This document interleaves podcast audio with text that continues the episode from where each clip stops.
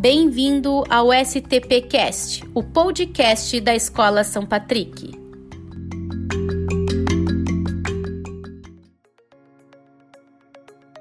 Olá, pessoal, tudo bem?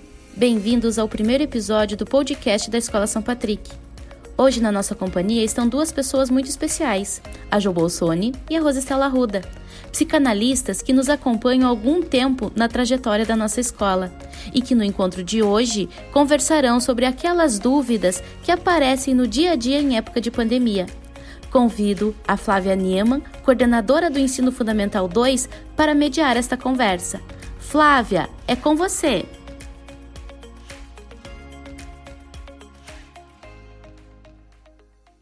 Obrigada, Ju. Olá, Rose. Olá, Jo. É um prazer ter duas psicanalistas tão bacanas aqui junto conosco hoje. E para falar um pouquinho com os pais dos nossos adolescentes, né? Então, uh, os nossos adolescentes que começam a se despedir da infância, como manter, como que os pais podem manter um canal de diálogo aberto para falar sobre ansiedade, tristeza, raiva, falta, incerteza, saudade. Nesse período tão difícil em que eles estão longe do grupo de amigos, que sabemos ser tão importante nessa fase da vida. Jô, podia falar um pouquinho para gente? Então, uh, eu vou começar pelo final da pergunta, né? Quando fala na importância dos amigos do grupo, né? E, e realmente, eh, normalmente os, os, nossos adolescentes, né, esses que se despedem da infância, e que entram na adolescência, eles têm no grupo uma cumplicidade que às vezes se constrói com irmãos, às vezes não, né? E mais dificilmente se constrói com os pais, pela, pela natural assimetria que existe, né? Entre pais e filhos, Uh, e que muitas vezes a gente acaba, nós como pais, a gente acaba se colocando num, num patamar um pouco acima uh, e, e, muitas vezes acabamos perdendo essa cumplicidade. O que, que eu quero dizer com isso? Uh, que, na verdade, o, o, grupo de amigos, ele, ele realmente, quando ele escuta, quando eles se escutam, eles realmente estão muito interessados no que os outros, no que um fala para o outro, né? É um interesse genuíno e que normalmente, às vezes, os pais perdem esse interesse genuíno. Né?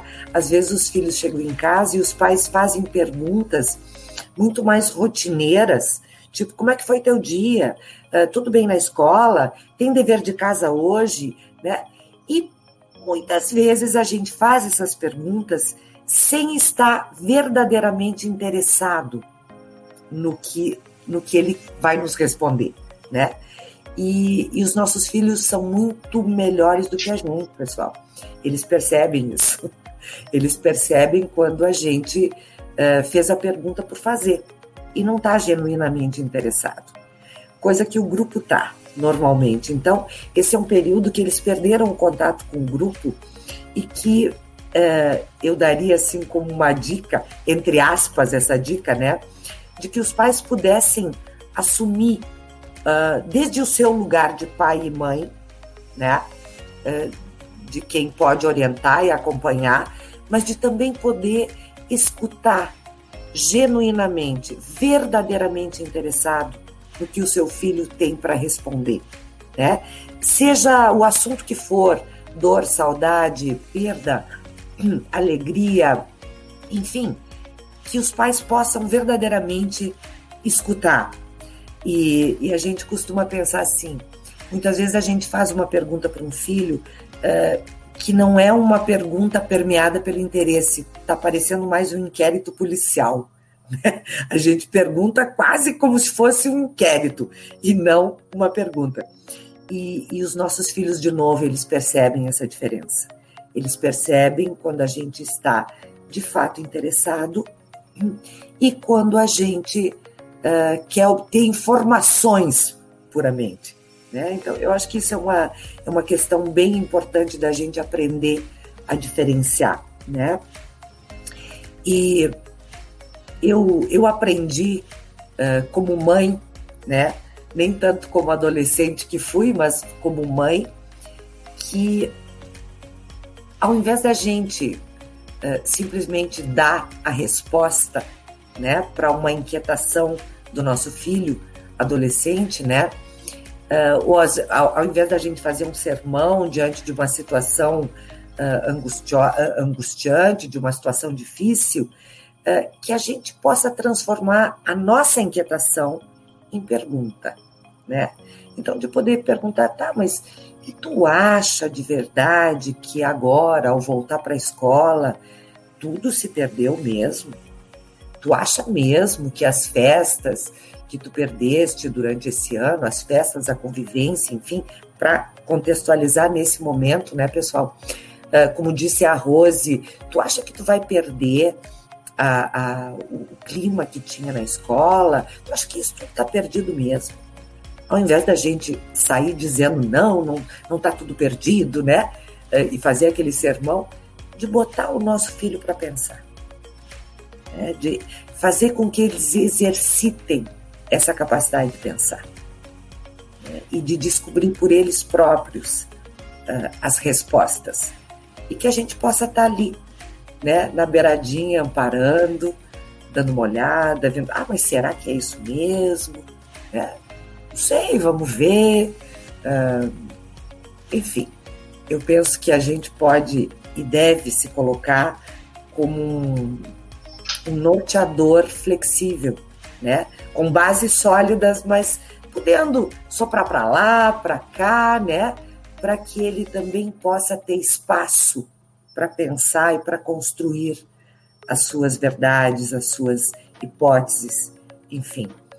Eu acho que esse é um momento delicado e que os adolescentes que puderem pensar sobre isso, né, sobre suas perdas, sobre suas alegrias, sobre suas aquisições, é, certamente serão adolescentes que sairão enriquecidos desse período.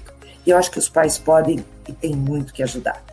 Não como polícia, mas verdadeiramente interessados. Tá bem?